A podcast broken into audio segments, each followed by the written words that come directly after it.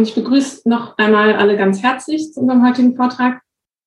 Heute ist bei uns Oliver Decker. Er ist Soziologe und Sozialpsychologe und hat die Professur für Sozialpsychologie und interkulturelle Praxis am Sigmund Freud, an der Sigmund Freud Universität Berlin inne. Er ist unter anderem Leiter des Kompetenzzentrums für Rechtsextremismus und Demokratieforschung und seit 2020 auch Gründungsdirektor des neuen Else Frenkel Brunswick Instituts für Demokratieforschung an der Universität Leipzig. Oliver Decker ist Mitherausgeber der Leipziger Studien zur autoritären und rechtsextremen Einstellung in Deutschland. Diese leisten seit Jahren viel rezipierte Beiträge zur Erforschung des Autoritarismus. Und wir freuen uns daher sehr, dass er hier ist, um über die sozialpsychologischen Auswirkungen des Kapitalismus zu sprechen. Genauer über das sehr aktuelle Thema Verschwörungsmentalität und Antisemitismus in der Corona-Krise. Herzlich willkommen, Herr Decker, und wir freuen uns sehr auf den Vortrag. Ja, vielen Dank, Thal. Vielen Dank für die Einladung. Ich freue mich sehr, hier zu sein und über die Arbeit zu sprechen, meine Arbeit zu sprechen und Ihnen darüber zu berichten. Über die sozialpsychologischen Auswirkungen ähm, des Kapitalismus in Gänze werde ich wahrscheinlich nicht vortragen können. Das dürfte ähnlich auch ein Thema für eine Ringvorlesung sein wie diese hier. Alleine das schon. Dann äh, gehe ich in Medias Res. Ich habe Ihnen sehr viel Material mitgebracht äh, aus unseren Forschungsprojekten und werde auch einen kleinen theoretischen Vorlauf Ihnen präsentieren. Moment, wie? Ah ja.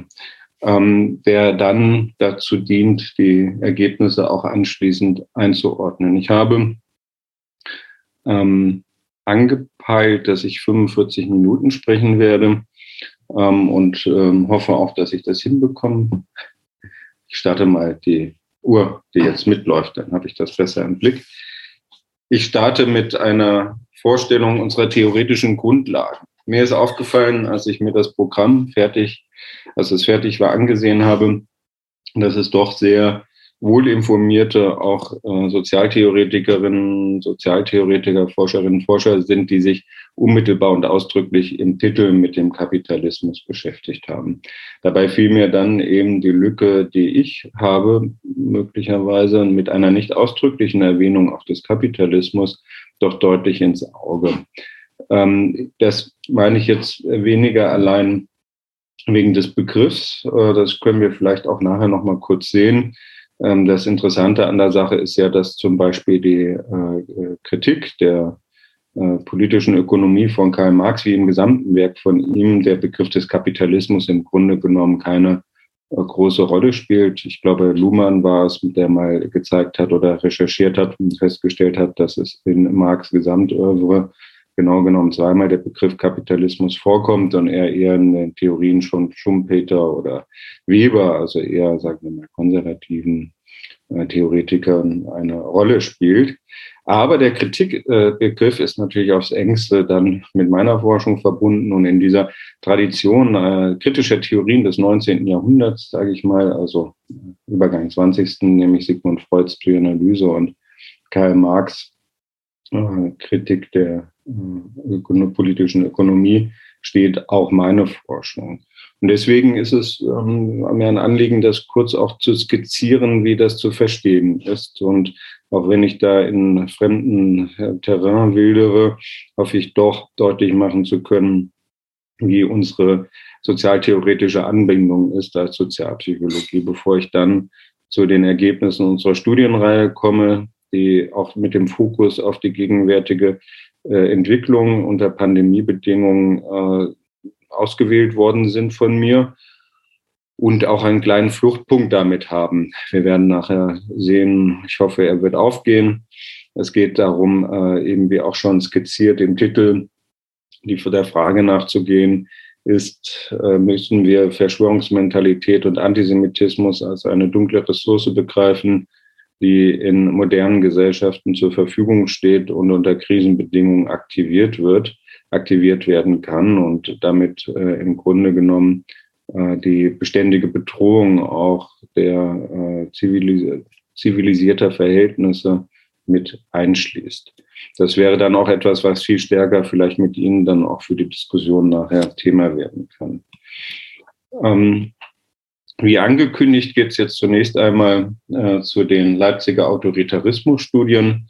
Und äh, sicherlich trage ich Eulen nach Athen, wenn ich das äh, darauf äh, nochmal auch hinweise, dass die Autoritarismusstudien einen Ausgangspunkt haben, der sich relativ gut äh, benennen lässt. Allerdings ähm, vielleicht sind es dann doch nicht so viele Eulen, die ich da mitbringe nach Athen, weil es zum Teil auch nicht so bekannt ist, dass die Studien, die Tradition dieser Studien zum autoritären Charakter, also die Authoritarian Personality, wie sie von Theodor W. Adorno, äh, Else Frenkel-Brunswick und anderen, Sanford und Never Sanford und ähm, es fällt mit der vierte im Bunde nicht ein, vorgelegt worden sind, ähm, dass die eine Vorgängerstudie hatten, an der sie Maß nehmen konnten und die sie natürlich methodisch und theoretisch auch ähm, sehr, sehr viel weiterführten. Aber es war doch eine Vorgängerstudie, die Ende der 20er Jahre von Erich Fromm angelegt worden ist. Und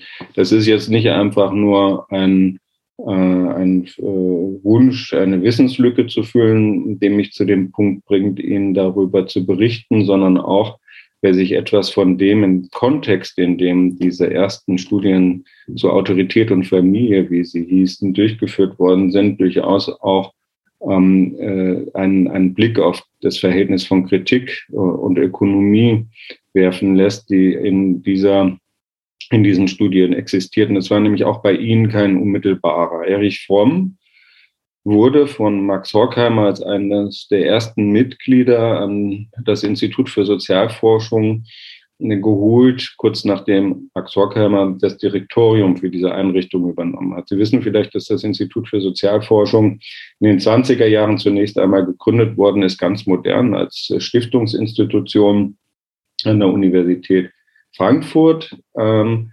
um die Geschichte der Arbeiterbewegung zu erforschen. Das war der Auftrag des ersten Direktors, als Max wegen früher Krankheit Max Horkheimer diese, ähm, diese äh, Position übernommen hat, änderte er das Forschungsprogramm und äh, äh, wollte etwas sehr ähm, ja, äh, fortschrittliches ist fast zu tief begriffen, ähm, etwas ähm, und innovativ klingt heutzutage schon fast wieder äh, abwertend. Er wollte einen großen Schritt vorangehen innerhalb der Sozialforschung. Das war sein programmatisches Ziel, indem er als Sozialphilosoph die Notwendigkeit für empirische Forschung sah. Und diese Notwendigkeit resultierte schlicht und ergreifend aus einer aus einer Mangel, aus einem Mangel, beziehungsweise auch aus einem Versagen oder einem Defizit, das deutlich sichtbar geworden ist in den 20er Jahren des vergangenen Jahrhunderts für äh, Marxisten. Ähm, Im Grunde genommen kann man sagen, dass äh, Max Horkheimer, wie auch sein Freund Pollock und andere, die mit am Institut waren, ähm, ihren Ausgangspunkt als Schulmarxisten genommen haben und äh, dabei im Hintergrund ähm, schon auch die Vorstellung bestanden hat, dass die Klasse äh, äh, an sich zur Klasse für sich wird, dass es also ein Fortschreiten gibt äh, eine Klasse, die unter bestimmten Bedingungen aufgrund ihrer Position im ökonomischen Prozess ein Bewusstsein ausbildet über die Widersprüche, die in dieser antagonistischen Gesellschaft bestehen, eben in dem Fall der kapitalistischen, der warenproduzierenden Gesellschaft, ähm, dass diese Klasse ein Bewusstsein ausbildet und damit ähm, die Grundlage für eine weitergehende Emanzipation liefert weg von einer immer noch auch auf Ausbeutung und Herrschaft basierenden Gesellschaft in eine, die äh, weiter da immer mehr darauf verzichten kann. Davon war allerdings Ende der 20er Jahre weit und breit nichts zu sehen. Und das, obwohl zum damaligen Zeitpunkt die Vorstellung existierte, dass in Deutschland aufgrund der Entwicklung der Produktivkräfte genau eigentlich das Land zu erwarten gewesen wäre, wo es zu einem solchen, zu einer solchen revolutionären Situation kommen würde. Ähm, dass äh, es nicht dazu kam, machte sichtbar, dass etwas von dieser unmittelbaren Erfahrung von Widersprüchen und der sich daraus ergebenden auch äh, politischen Bewusstseinsbildung vielleicht nicht so viel die Rede sein konnte.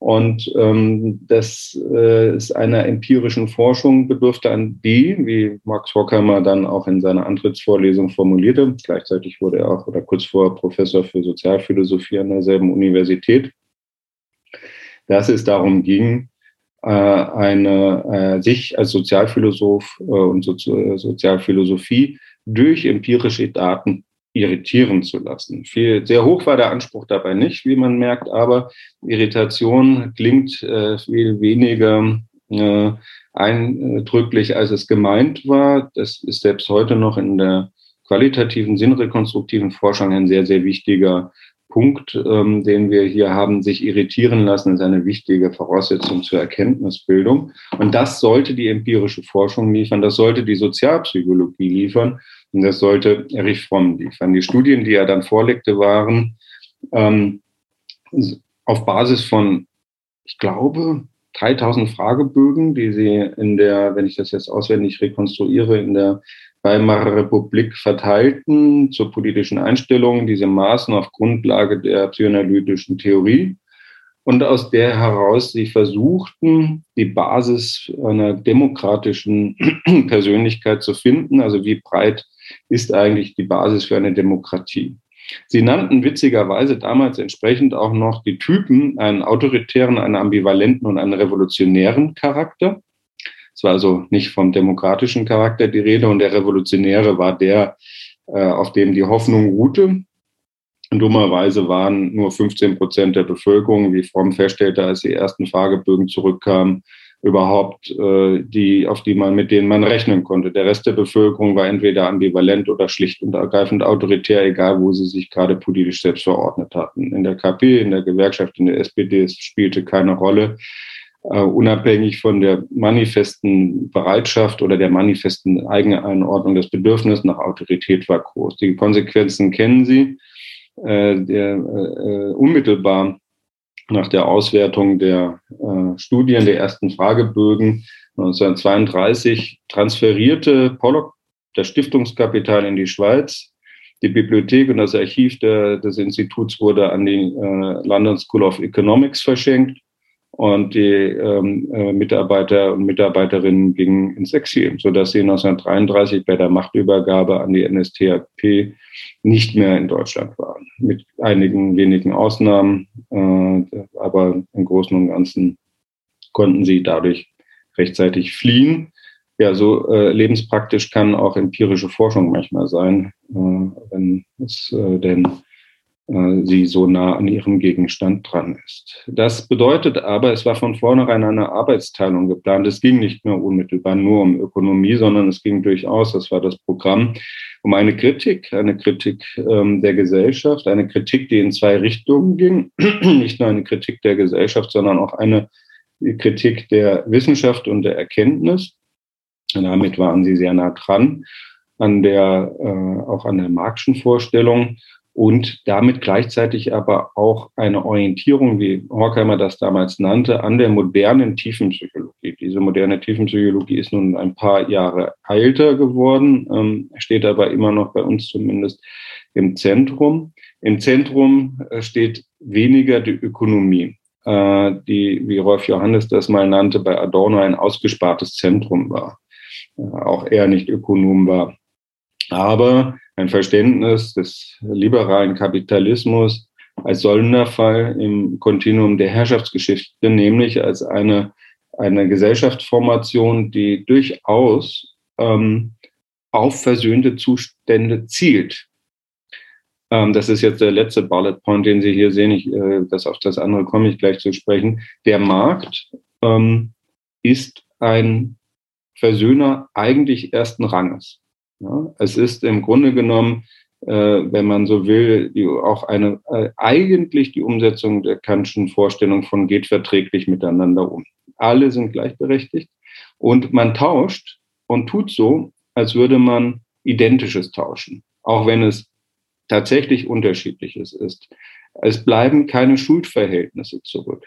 Das meine ich mit versöhnten Zuständen. Das Problem ist, dass diese warenproduzierende Gesellschaft ähm, einmal durch den beständigen Betrug, durch den GWG-Strich, äh, die Abschöpfung des Mehrwerts, ähm, notwendig über diese Bedingung des, der, der Kapitalakkumulation hinwegtäuschen muss, die nur funktionieren kann, wenn eben das eigentliche versöhnende Motiv, der, äh, dass alle gleich sind und frei, und ähm, sich als Vertragsobjekte begegnen können. Wenn das unterlaufen wird, dann kann überhaupt Kapitalakkumulation noch funktionieren. Es bedarf der Mehrwertabschöpfung. Die, also die Gesellschaft unterläuft ihr eigenes Ideal. Und gleichzeitig basiert der Tausch auch, und das setzt sich halt fort und wird dazu einem zentralen Motiv dann der kritischen Theorie nach der Shoah. Gleichzeitig basiert der, die Kapitalakkumulation und der Markt ähm, weiterhin auf dem Opfer auf der Opferlogik und damit auf der Theologie, wenn man so möchte, und trägt dieses Mal mit sich. Deswegen hat Wiggershausen mal davon gesprochen, dass es eine Entwicklung gegeben hat von der äh, Theorie der ausgebliebenen Revolution, die die kritische Theorie am Anfang gewesen ist, hin auf eine Theorie der ausgebliebenen Zivilisation wie sie geworden ist unter dem Eindruck der Shoah und äh, die äh, als sichtbarsten Ausdruck zunächst einmal die Schrift Die Dialektik der Aufklärung mit ähm, hervorgebracht äh, hat. Was eben bei für Adorno äh, dann später auch zum Durchbuchstabieren einer Erkenntnis und Gesellschaftskritik in der negativen Dialektik wurde, die für Forscher und Forscherinnen durchaus auch sehr maßgeblich ist, obwohl ähm, er selber im unter Verweis auf seinen Freund Walter Benjamin von der Eiswüste der Abstraktion spricht, durch die man durch muss, wenn man das Buch liest. Aber er entwickelt, äh, angelehnt an wenige andere und dann aber auch eben an Max Weber, die Methode der Konstellation als Möglichkeit der Gesellschaft zum Wissenschaftskritik, wenn er eben auch mit Weber sagt, wir haben, äh, wir können den Gegenstand nur erschließen in der Konstellation, äh, wenn wir ihn uns annähern möchten. Das Motiv der Konstellation äh, stammt aus der Astrophysik im Grunde genommen, der ein Sternbild, das nur aus der Distanz es gestattet, die Kräfte, die jeweils auf die beobachteten Objekte wirken, zueinander in Beziehung zu setzen und dann ähm, dem sozusagen Betrachter äh, das äh, gestattet zu verstehen, welche Kräfte da wirken. Adorno selber hat mal den Begriff des Fassadenkletterers genannt womit er weniger meinte die Free Climbing äh, äh, die er im Blick hatte, sondern mehr, dass es eben eine Fassade gibt, hinter die man gucken muss und die, äh, von der dann der ähm, Forscher als Fassadenkletterer die äh, Elemente herauspickt, die er für seine Montage als Erkenntnismöglichkeit bietet. Sie werden vielleicht nachher sehen, wenn ich zu auf Teile unserer Ergebnisse komme, warum ich Ihnen das auch so ausführlich jetzt vorgestellt habe mit diesem Wissenschaftsverständnis, weil wir das, was wir machen, auch wenn wir quantitativ arbeiten, also mit Fragebögen, quantifizierten Daten, im Grunde genommen also im Bereich auch einer instrumentellen Forschung sind, durchaus auch verstehen als Elemente einer Konstellation und weniger äh, in, im Sinne einer Hypothesenprüfung oder nomithetischen Forschung ähm, innerhalb der Leipziger Autoritarismusstudien. Ähm, was wir betrachten, wenn wir äh, Forschung machen, Autoritarismusforschung, sind keine Vorurteile. Auch das ist mir sehr wichtig, nochmal deutlich zu machen, mit Blick auf das, was gleich nochmal auch mit dem Antisemitismus als Forschungsgegenstand kommt. Vorurteile ist ein Begriff, der natürlich nicht hundertprozentig festgelegt ist, aber in dem es ein vorherrschendes Verständnis gibt in der gegenwärtigen Diskussion und in der gegenwärtigen akademischen Diskussion ist der Begriff zumindest innerhalb der Psychologie sehr stark geprägt durch die Kognitionspsychologie, äh, in der Vorurteile im Grunde genommen Effekte von Kategorisierungsprozessen sind. Also schlechte Verallgemeinerung oder Verallgemeinerung überhaupt über Generalisierung, die noch einen motivationalen Aspekt haben. Also ein Antrieb und eine Emotion. Aber ansonsten ist die Wahrnehmung, die unser äh, Gehirn äh, leistet, eine von Informationsverarbeitung. Und wir versuchen so die Annahme der Kognitionspsychologie, alle die unzähligen Sinneseindrücke, die uns äh, jeden Tag auf uns einprasseln, möglichst unter Schemata zu bringen. Und diese Schemata ähm, sind im Grunde genommen so eine Art Vorstufe von Stereotypen und Stereotype sind Vorstufe von Vorurteilen. Und so sind Vorurteile im Grunde genommen Effekte von Kategorisierungsprozessen in der Erfahrung mit Menschen, mit Dingen, mit der Umwelt, mit Bäumen und so weiter und so fort. Das Problem an dem Moment ist, und das äh, ist eher äh, auf den zweiten Blick erst sichtbar, bedeutet, dass äh, wir Vorurteile, wenn wir in diesem Verständnis herangehen, durchaus auf konkrete Erfahrungen mit Menschen basieren, nur dass sie schlecht verallgemeinert sind. Aber ein Antisemit hat in dieser Vorstellung durchaus irgendwann mal Erfahrungen mit Juden und Jüden, äh, Jüdinnen gemacht die es äh, gestatten, sozusagen hier von einer Generalisierung, wenn auch falschen Generalisierung von konkreten Erfahrungen zu sprechen. Das äh, ist eine der Fallstricke in dieser Konzeption, die nicht nur für den Antisemitismus gilt, sondern ich würde sagen generell ein großes Problem ist äh, bei der Vorurteilsforschung, weil in unserem, also in dem äh, Need Approach, den wir bevorzugen, also die Bedürfnisorientierung, warum bildet jemand Vorurteile aus, im Grunde genommen es gar nicht so sehr darum geht, äh, was für Erfahrungen gemacht werden, sondern welche Konflikte gelöst werden sollen oder welche Funktion das äh, entsprechende Ressentiment hat. Und dementsprechend äh, ist unser Interesse auf dieses Ressentiment äh, gerichtet, das bei Friedrich Nietzsche als Begriff mit angelegt ist in der Genealogie der Moral, als Rachsucht aus Schwäche, als Rachsucht derjenigen, die unterlegen sind an den Stärkeren. Ähm, und der Begriff wurde dann in der Dialektik der Aufklärung äh, mit aufgenommen von Horkheimer und Adorno zu einer äh, zu einer Psychologie, zu einer Psychologie des Ressentiments ausgebaut und mit einer kleinen Bewegung, die aber dann wiederum äh, einen großen Unterschied zu Nietzsche mit ausmacht, ähm, zur Rachsucht der Schwachen, also derjenigen, die sich rächen dafür, dass sie sich selber schwach sind, schwach gemacht worden sind, aber auch die eigene Schwäche bejahen. Das ist im Übrigen auch das Kennzeichen von Autoritarismus und autoritären Dynamiken, dass das eine Herrschaft ist, die nur auf der Freiwill teilweise Freiwilligkeit der, äh, autoritär, äh, autoritär Unterworfenen basiert. Das ist eine Herrschaftsform, die sozusagen im Sinne von Max Weber eine legitime Herrschaft ist, weil sie die Akzeptanz bei den Unterworfenen voraussetzt und sogar den Wunsch danach. Ähm, und dieser Wunsch resultiert aus der eigenen Schwächeerfahrung, die den Hass auf andere Schwäche mitproduziert. Weshalb der Ressentiment-Begriff auch noch sehr für uns zentral ist, ist, weil er gleichzeitig eine Schnittstelle von Gesellschaftskritik und Vernunftskritik ist. Er liefert, ähm, wie äh, die Horkheim und Adornos auch mitnannten, äh, zum Ende der Dialektik der Aufklärung, ist der Ressentiment, das Ressentiment eine äh, das Ressentiment, betrachten Sie das Ressentiment der beherrschten Subjekte der Naturbeherrschung.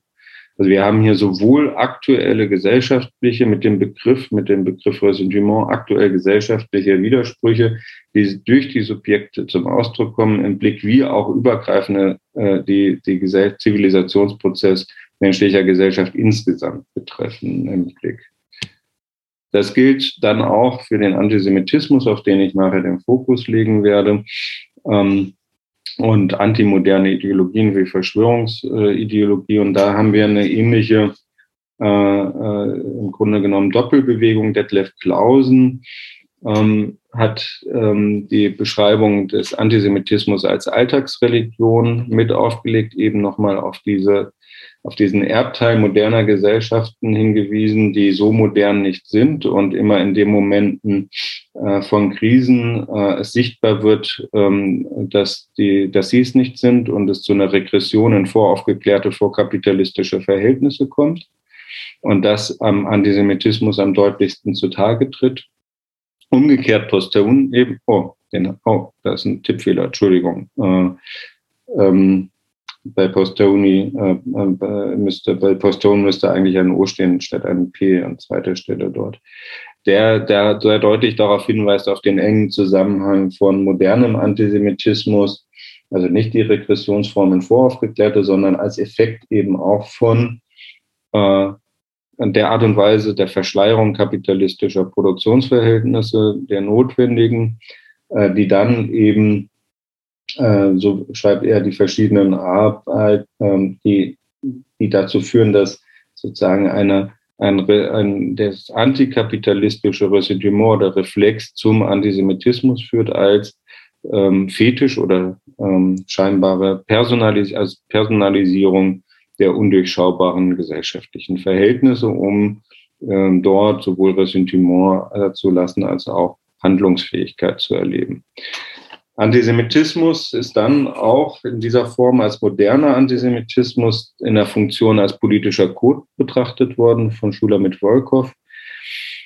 Ähm, das heißt, wer in einer Bewegung, sie ist Historikerin, in einer, äh, in einer Untersuchung des 19., langen 19. Jahrhunderts, Übergang zum 20. Jahrhundert, hat sie ähm, die politische Funktion des Antisemitismus betrachtet, äh, zu einer Zeit, in der es weitreichende Emanzipationsbewegungen gegeben hat, sowohl von Juden und Jüdinnen als auch von Frauen, und hat den Antisemitismus als eine in seiner politischen Funktion deshalb als gut beschrieben, weil er gestattet, dass über verschiedene Grenzen hinweg, politische Milieugrenzen, aber auch soziale Grenzen, sich die antimodernen Ideologien, die antimodernen Milieus erkennen. Also die, die Form von Aufklärung, die Form von Emanzipation von Frauen, die äh, zivilisierte Verhältnisse ablehnen, erkennen sich genau in diesem Antisemitismus wieder. Und ähm, das ist ein sehr wichtiger Punkt, auch bis in die Gegenwart hinein, obwohl wir heute eigentlich äh, durch die äh, Sanktion von offenen Antisemitismus in der Gesellschaft eine ähm, Umwegkommunikation nur noch haben oder eine Latenz, wie das die Kollegen Bergmann und Erb bezeichnet haben. Das heißt, innerhalb der äh, gegenwärtigen Gesellschaft gibt es weiterhin Antisemitismus, äh, äußert, das werden wir gleich nochmal empirisch sehen, er äußert sich aber nicht mehr offen, äh, sondern er äh, äußert sich durch eine Umwegkommunikation. Er nutzt andere Motive. Er ist hochflexibel. Es folgt einem Bedürfnis weiterhin. Antisemitismus und auch andere antimoderne Ideologien haben nicht nur die Funktion sozusagen des Machterhaltes, äh, wie man das heute gerne sieht, was auch eine Form von nachgreifender Rationalisierung dieses irrationalen, dieser irrationalen Ideologie eigentlich ist, sondern sie haben eine hohe psychische Funktion und deswegen gibt es auch die Notwendigkeit, äh, diese, diese nachzugehen und sich antisemitisch zu äußern, nur dass es eben dann Wege gefunden werden müssen, über die das möglich ist. Und dadurch kommt es zu einer beständigen Verschiebung von Motiven, in denen sich Antisemitismus äußert. Ich will gar nicht zum, also ich weiß nicht, ob Sie die Jerusalem-Deklaration kennen zum Antisemitismus, die vor ein paar Wochen veröffentlicht worden ist. Und unab ganz unabhängig von anderen Punkten muss man eins ganz deutlich sagen. Man kann, was die Autoren, Autorinnen, die Unterzeichnerinnen und Unterzeichner dort gemacht haben, nämlich eine Negativdefinition von Antisemitismus vorzulegen, geht natürlich vor diesem Verständnis vollständig in die Irre. Wenn der Antisemitismus in den Motiven flexibel ist, können Sie nicht von vornherein sagen, was nicht antisemitisch ist. Das bedarf dann jeweils der Untersuchung. Denn ansonsten liefern Sie sich ein offenes Tor und äh, das Bedürfnis führt dazu, dass es auch sofort genutzt wird. Was wir dann machen, ist, wir unterscheiden zwischen einer autoritären Dynamik. Uns geht es nicht darum, die Welt in Böcke und Schafe einzuteilen, wie Adorno das mal nannte, sondern die Gesellschaft zu kritisieren dafür, dass sie diese Form von subjektiver Reaktion hervorbringt. Es sind es ist im Grunde genommen, wie das die Authoritarian Personality auch schon war, also die Typen des autoritären Charakters als Critical Typology. Wir unterscheiden, äh, wir betrachten die Gesellschaft als den Ausgangspunkt und die in ihr lebenden äh, Menschen als Produkt dieser Gesellschaft. Man könnte sagen, als eine, wie Habermas das mal nannte, als eine paradoxe innere Umwelt der Gesellschaft. Sie sind Menschen, wir sind alle äh, Produkte dieser Gesellschaft. Aber äh, wir treten ja auch mit Eigensinn gegenüber. Aber wir werden sie als Eigensinnige, zum Glück haben wir diesen Eigensinn zum Teil auch, zum Teil tritt da eben auch der, ja nicht rational. Aber dieser Eigensinn führt äh, dazu, dass es sich nicht eins zu eins aus den gesellschaftlichen Widersprüchen ableiten lässt. Aber keine dieser Reaktionen, die wir als Ressentiment betrachten, sind unabhängig von gesellschaftlichen Gewalt- und Machtverhältnissen zu verstehen und die Gesellschaft selber ist zu kritisieren, dass sie das, was sie bedroht, als demokratische Gesellschaft bedroht, immer wieder selber hervorbringt. Und das tut sie durch äh, Prozesse der Unterwerfung gewaltvollen äh, Vergesellschaftung. Ja, stimmt, keine Gesellschaft kann auf ähm, da zumindest teilweise Triebkontrolle, Triebunterdrückung verzichten, aber das Maß ist das Wesentliche und die Trieblockerung auch. Und wir sehen durchaus auch in der gegenwärtigen Gesellschaft, trotz aller Liberalität, die wir auf den ersten Blick zumindest in nicht ökonomischen Sinne sehen, auch sehr viele Instrumente der Kontrolle und der Machtausübung. Und die haben Effekte auf die Individuen und die bestehen eben darin, dass sie sozusagen die Rechnung beglichen haben wollen, dass sie wenn sie unterworfen worden sind, doch zumindest eine starke Autorität wünschen, unter die sie sich unterwerfen, wenn sie unterworfen worden sind, einen Hass auf Schwäche ausbilden oder zumindest fantasierte Schwäche und die, dementsprechend auch diejenigen, die sich trauen, ab, äh, die Regeln nicht einzuhalten, hassen, also die Konvention betonen.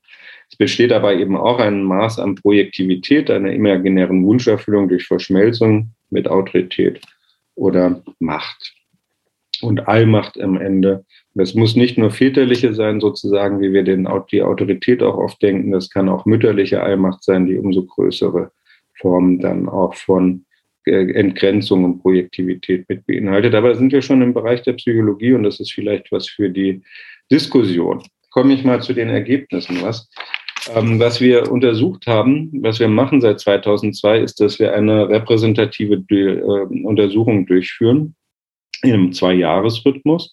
Repräsentativ ist eine Untersuchung in dem Moment, in dem die Stichprobe zufällig zustande kommt. Das heißt, es muss eine, ist nicht der Zauber der großen Zahl, den wir hier sehen mit zweieinhalbtausend Befragten, die wir jeweils meistens erheben. Einmal waren es 5000, ganz am Anfang 2000, sondern es ist, dass wir sicherstellen müssen, dass jedes Merkmal in der Bevölkerung die gleiche Chance hat, in die Stichprobe einzugehen.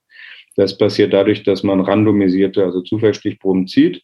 Damit kommen wir der Sache natürlich nur sehr nahe. Eins ist klar, wir kommen nicht in äh, Geflüchtetenheime, wir kommen nicht in Obdachlosenasyle, wir kommen nicht in Krankenhäuser, wir kommen nicht in Gefängnisse. Das sind natürlich Verzerrungen, die wir mit in Kauf nehmen müssen, aber wir untersuchen auch nicht nur Psychologiestudierende, weil die ein empirisches Praktikum machen müssen, deswegen gar nicht anders können, als an unseren Untersuchungen teilzunehmen, und dann äh, ist das, wären das äh, sehr stark verzerrte Ergebnisse. Die Fragebögen, die wir vorlegen zum Selbstausfüllen dem Probanden, sind beinhalten Fragen zur rechtsextremen Einstellung, da gehe ich gleich drauf ein, zur Demokratieakzeptanz, Autoritarismus, unbezogene Menschenfeindlichkeit und ähnliches. In unregelmäßigem Rhythmus führen wir Gruppendiskussionsstudien durch, die wir nach sinnrekonstruktiven Verfahren, also interpretativ auswerten, nach auf psychoanalytischer Grundlage. Das sind die Dimensionen der rechtsextremen Einstellung. Die Ergebnisse, äh, die Fragen stelle ich Ihnen gleich ausgewählte Fragen zu drei dieser Dimensionen vor. Zu Befürwor äh, zur Chauvinismus, Ausländerfeindlichkeit als Ethno, sozusagen die beiden ethnozentrischen Dimensionen und zum Antisemitismus dann ausführlicher. Und ähm, damit Sie auch nachher die Ergebnisse einschätzen können, hier sehen Sie die Skalierung. Äh, die Probanden bekommen Aussagen vorgelegt und werden gebeten, diese Aussagen äh, einzuschätzen, ob sie ihnen zustimmen und nicht, und bekommen dafür eine fünfstufige Skala, die wir dann ähm, für natürlich auch in anderen Untersuchungen als solche äh, Likert-Skalierung nutzen, aber für die öffentliche Kommunikation oder jetzt auch bei der Ergebnisdarstellung mit Prozentwerten arbeiten. Und das, was Sie gleich sehen, sind manifeste Zustimmung, also diejenigen, die äh, überwiegend oder voll und ganz zustimmen, oder eben diejenigen, die teils, teils zustimmen, also eine latente Zustimmung zeigen. Äh, das bedeutet also, jemand, der größer gleich zwölf im Summenwert erreicht, äh, hat allen beiden, hat der Aussage voll und ganz zugestimmt oder überwiegend. Und wer einen Summenwert größer 63 hat, hat über alle 18 Aussagen in diesem Fragebogen zustimmend geantwortet, also erreicht einen Wert größer gleich 63. Hier sehen Sie die Aussagen zum Chauvinismus. Wir sollten endlich wieder Mut zu einem starken Nationalgefühl haben. In Deutschland haben wir sehr deutliche, immer, wir haben immer sehr deutliche Ost-West-Unterschiede. Das sind die Ergebnisse für 2020. Äh, finden 35 Prozent der Bevölkerung im Osten 40, im Westen 33 und 30 Prozent äh, stimmen denen teilweise zu. Ähm, ähnlich äh, hoch sieht es aus bei dem äh, manifesten und latenten Ressentiments gegen Migranten und Migrantinnen. Da haben wir die Aussage mal ganz rechts betrachtet. Die Bundesrepublik ist durch die vielen Ausländer in einem gefährlichen Maße überfremdet. Und das, diese Aussage finden ein Viertel der bundesdeutschen Bevölkerung für zustimmungsfähig und 27 Prozent, 27 Prozent nicht ganz, ein Drittel zumindest teilweise. Und wir sehen im Osten einen sehr starken, sehr starken äh, Ausschlag, der sich auch nochmal unterscheidet äh, von dem, das, äh, was wir im Westen sehen obwohl dort auch mit 50 Prozent latent oder manifester Zustimmung sehr hohe Werte erreicht werden.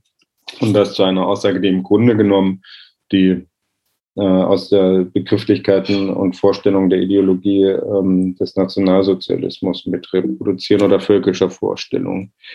Hier sehen Sie den Anteil und ähm, derjenigen, die allen 18 Aussagen zustimmen, allen, also sowohl Antisemitismus, Chauvinismus, Sozialdarwinismus, NS-Verharmlosung, durchschnittlich allen Aussagen zustimmen. Der Wert ist naturgemäß kleiner, weil äh, nicht äh, äh, allen, also Sie müssen wirklich allen Aussagen zustimmen, nicht nur einzelnen, um hier reinzukommen. Und da sehen Sie einerseits am Anfang unserer Erhebung war im Osten die Werte niedriger, das ist ein sehr wichtiger Punkt, äh, der interpretationsbedürftig ist. Wir haben einen Rückgang äh, im Westen, der 2008 stagnierte, einen leichten Anstieg dann 2012 äh, im Westen und dann einen weiteren Abflachen der Kurve. Im Osten ging es stattdessen auf 16 Prozent hoch, derjenigen, die zustimmten. Und auch jetzt ist der Wert noch deutlich höher und hat einen leichten Anstieg, während im Westen wieder rückläufig gewesen ist. Ups. Ähm, nun könnte man denken, der Anteil müsste viel höher sein, wenn man betrachtet, wie seit 2015 die Gewalttaten zugenommen haben durch extreme Rechte. Das ist ja gerade wieder eine äh, massive Zunahme, selbst in der PMK, der, der Statistik, politisch motivierte Kriminalität ähm, der Polizei äh, verbucht worden.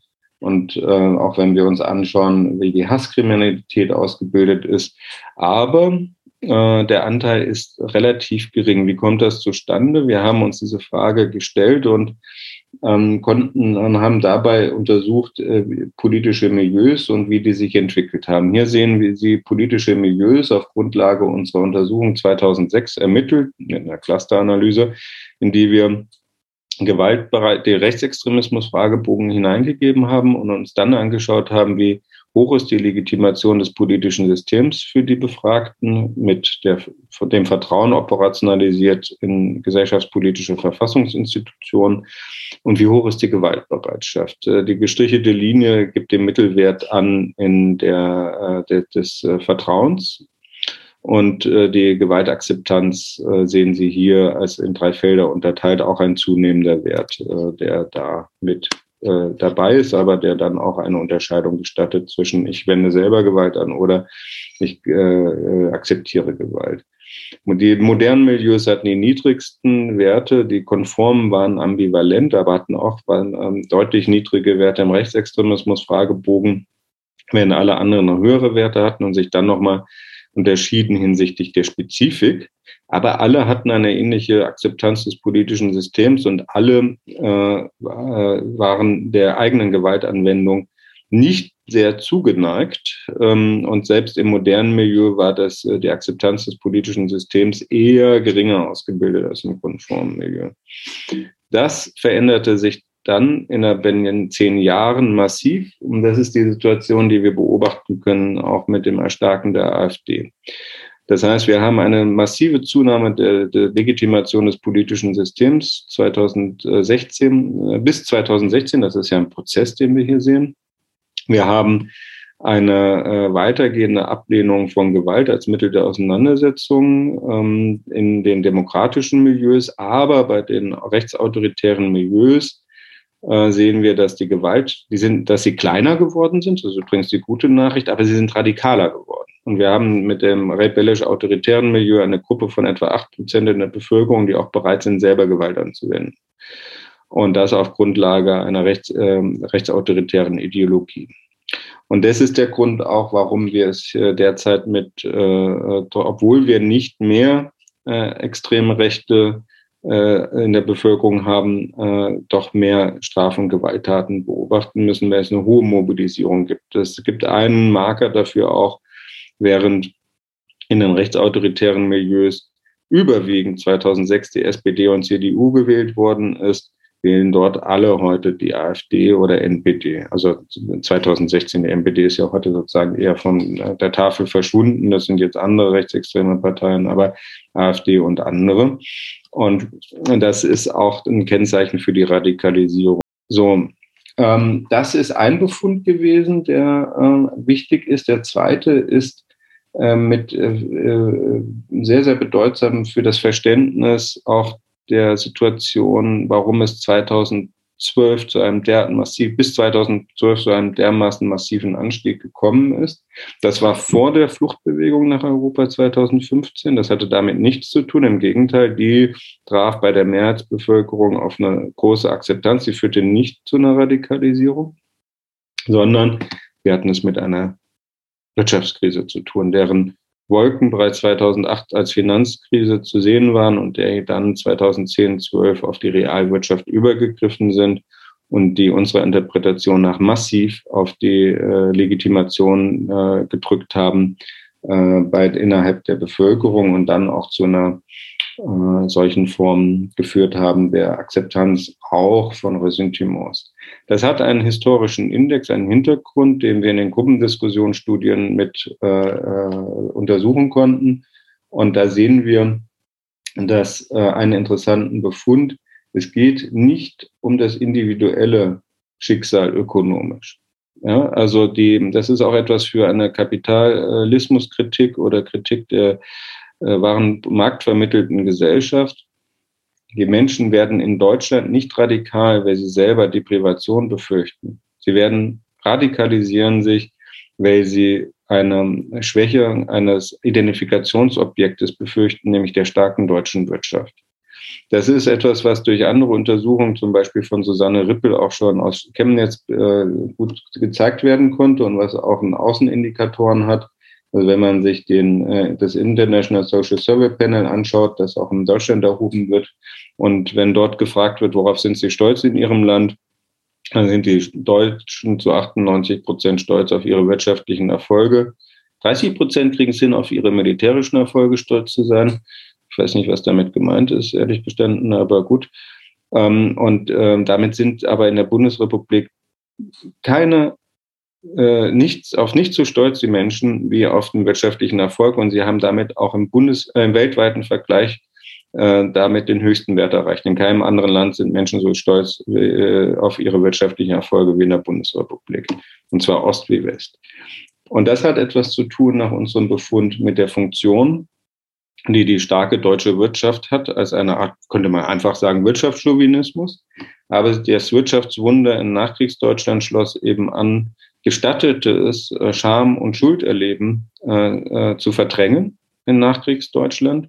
Die Auseinandersetzung, äh, sowohl wie das Alexander und Margarete Mitscherlich, die beiden Psychoanalytikerinnen, Psychoanalytiker, die das Buch das, Die Unfähigkeit zu trauen vorgelegt haben als Analyse des postnationalsozialistischen Deutschlands, sowohl nicht den eigenen Verlust der Größenfantasien zu betrauen, als auch nicht die Scham zu, äh, einzugestehen und die Schuld, sondern stattdessen eine Blombe darauf zu setzen und die Größenfantasien aus dem sich dann unmittelbar ähm, entwickelnden Wirtschaftswachstum zu ziehen. Gut, das kam nicht überraschend. Wenn man erst alles kaputt macht, wächst natürlich die Wirtschaft danach besonders gut. Ähm, das ist so. Äh, deswegen gibt es auch die Zyklen im Kapitalismus. Der braucht seine Kapitalentwertung und Destruktionsmomente. Aber das hat nichts daran geändert, dass das Wirtschaftswunder dann als Ersatz für verlorene Herrenreiter-Ideologie besonders geeignet war, weil es eben 1936 schon mal der Wirtschaftsausschwung der Kriegswirtschaft als Wirtschaftswunder bezeichnet und wahrgenommen worden ist. Und so konnte das, was damals dem Führer zugeschrieben worden ist, danach dem Krieg als äh, Pars pro Toto so und so als Teil fürs ganze Interpretation genommen werden. Dahinter steht das psychoanalytische Verständnis von Massenbildung. Massen konstituieren sich mit über ein gemeinsames Objekt, in des, äh, mit dem sich die Menschen identifizieren und es anstelle ihres Ich- oder Ich-Ideals setzen und dadurch auch miteinander, untereinander identifiziert sind und über diese Identifikation äh, eben Wunscherfüllung erleben, äh, die Herabsetzung der Zensur und Kontrolle und das Erleben von Größe. Diese Identifikation und Massenbildung ist dann eine primäre, wenn sie durch einen Führer konstituiert wird, aber das gesamte Konzept stand von Sigmund Freud. Aber es gibt auch eine sekundäre Masse und diese sekundäre Masse ist identifiziert über ein gemeinsames abstraktes Objekt. Es muss nicht immer eine Person sein und das ist in der Bundesrepublik eben die nationale Wirtschaftsleistung, die jedem Einzelnen, egal wie viel er selber davon hat, das Bedürfnis nach Kontrolle, Selbstwert und auch Verleugnung äh, der intergenerational weitergegebenen Verleugnung von äh, des NS gestattet. Deswegen vielleicht auch diese, das wusste ich zum damaligen Zeitpunkt nicht, als wir äh, das beschrieben haben, diese Ähnlichkeit der Metapher der narzisstischen Blombe mit dem Deckel auf dem Sarkophag, den Dandina für die Bundesrepublik geschrieben hat, dass der manchmal Risse kriegt, äh, dass das Antisemitismus nicht erledigt ist, sondern einfach gut äh, begraben, aber manchmal kriegt der Sarkophag halt Risse und dann kommt es zustande und nach oben. Falsche Richtung, wo geht's hier weiter? Auch falsch. Ach so, deswegen, ich habe die Folie hier nochmal drin, deswegen so unsere Interpretation 2012 diese massive Zunahme, aber 2014 nicht. Ähm, dafür war die Willkommenskultur schon zu gut implementiert, zu klar, wir brauchen Zuwanderung, um den Arbeitsstandort Deutschland zu sichern. Facharbeitermangel und demografischer Wandel sind hier die Stichworte. Also gab es dafür Akzeptanz unter dem Vorzeichen der Identifikation dieser wirtschaftlichen Krise. Nicht aber, wenn das dieses idealisierte Objekt schwächelt. Und dafür in den Jahren vorher ähm, alle möglichen Arbeitsmarktreformen und ähnliches mitgemacht worden sind, dann mit Identifikation mit diesem idealisierten Objekt und dann wird es schwach. Das produziert Aggressionen so unsere Interpretation. Und die können weit reichen, damit komme ich jetzt zum letzten Punkt. Ähm, die reichen eben in die unterschiedlichen Bereiche hinein. Wir sagen, autoritäre Syndrom, hatte ich Ihnen vorhin schon kurz vorgestellt, unterscheiden wir in fünf Dimensionen, die jeweils sich zwei Bereichen zuordnen lassen. Und das eine ist der Sadomasochismus, da haben wir uns angelehnt, nicht an der sexuellen Perversion, sondern dem Wunsch nach eigener Unterwerfung und der der, der, der, der Bereitschaft, andere mit Aggression zu verfolgen, um die Dynamik zu beschreiben. Und dazu gehören diese drei äh, Dimensionen und eben die Projektivität mit dem Aberglauben und der Verschwörungsmentalität. Der Aberglaube, das sind so ganz einfache Vorstellungen von es ähm, äh, ähm, Objekte wie ein Talisman haben doch tatsächlich Wirkung oder Wahrsager können wirklich ein bisschen die Zukunft voraussagen die betrachten wir als eine noch nicht politisierte Verschwörungsmentalität und, und untersuchen die dementsprechend auch in unseren äh, Untersuchungen. Und das Interessante an der Sache ist, was wir jetzt hier sehen, dass die, der Sadomasochismus, also diese unmittelbare Akzeptanz von Autorität oder beziehungsweise die Verrechnungskosten daraus zurückgegangen sind äh, in den letzten, also in 2020 unter Bedingungen von äh, der, der, der Seuche haben wir hier einen Rückgang äh, dieses, dieser autoritären, der Bereitschaft zur autoritären Unterwürfigkeit und auch der autoritären Aggression. Wir haben einen Anstieg der Verschwörungsmentalität, ja, das ist zu beobachten, aber er war 2012 höher, äh, der Wert. Er ist seitdem zurückgegangen und jetzt nochmal angestiegen. Das bedeutet auch, die äh, krisenhafte Wahrnehmung ist nicht so massiv, wie sie seinerzeit unter den Bedingungen des, äh, der, der äh, ökonomischen Krise war. Das auch nochmal mit Blick dann auf die Verschwörungsmentalität und den Antisemitismus interessant ist. Was wir hier sehen, sind die Zustimmungswerte zu den Covid-19-bezogenen Verschwörungsmythen, die äh, das habe ich eben nicht so ganz ausdrücklich gesagt. Wir waren im Übergang, kurz nachdem die äh, Reglementierungen fielen und wir konnten, sind wir rausgegangen ins Feld und natürlich unter Einhaltung der äh, Corona-Auflagen und Hygienekonzepte. Aber wir konnten dann unmittelbar während der pandemischen Situation auch noch erheben letztes Jahr und sehen hier, dass die Akzeptanz nie so groß, die Akzeptanz der Maßnahmen war vielleicht da, aber gleichzeitig, ähm, die, das, äh, dass man im Hintergrund auch andere Interessen sah. Wir haben sie Verschwörungsmythen dann genannt, ähm, äh, die dazu führen, dass nicht alles ans Licht kommt und andere Interessen dabei sind. Die waren relativ groß. Das korreliert, äh, Entschuldigung, und ähm, Äh, das äh, nicht ganz so hoch waren der Antisemitismus, der manifeste äh, Antisemitismus, der tradierte 2020, den wir erhoben haben, aber auch deutlich ausgeprägt ähm, mit rund 10 Prozent in diesen klassischen tradierten Aussagen. Wir sehen hier aber auf die lange Bank zu diesen drei Aussagen zusammengenommen, sinkt die Zustimmung. In Ostdeutschland auch hier 2012 der höchste Wert, auch hier 2020 wieder ein Anstieg. Aber im Westen on the long run beim tradierten Antisemitismus, also dem klassischen Gerücht über den Juden, wie Adorno das nannte, im Westen eher ein Rückgang, aber eine hohe Bereitschaft äh, im Osten, das zu, darauf zurückzugreifen. Dafür ist es allerdings dann auch in der Umwegkommunikation, wenn also die Möglichkeit geboten wird, indirekt zu antworten, nicht selber Position zu beziehen, sondern sich zu diesem Themenkomplex indirekt zu äußern, ähm, wiederum auch äh, über zehn Prozent Zustimmungswerte in der Bevölkerung äh, trotz der Sanktionierung dieser Aussagen zu finden. Und entsprechendes gilt für den israelbezogenen Antisemitismus, den wir in weiten Teilen der Bevölkerung antreffen ähm, und der unserer Formulierung nach einer Art Brückenideologie geworden ist, weil er sich als Code eignet in verschiedenen antimodernen Milieus, auch in der migrantischen Gesellschaft, also wir ihn auch bei konservativen Muslimen antreffen, genauso wie bei nationalistischen Deutschen.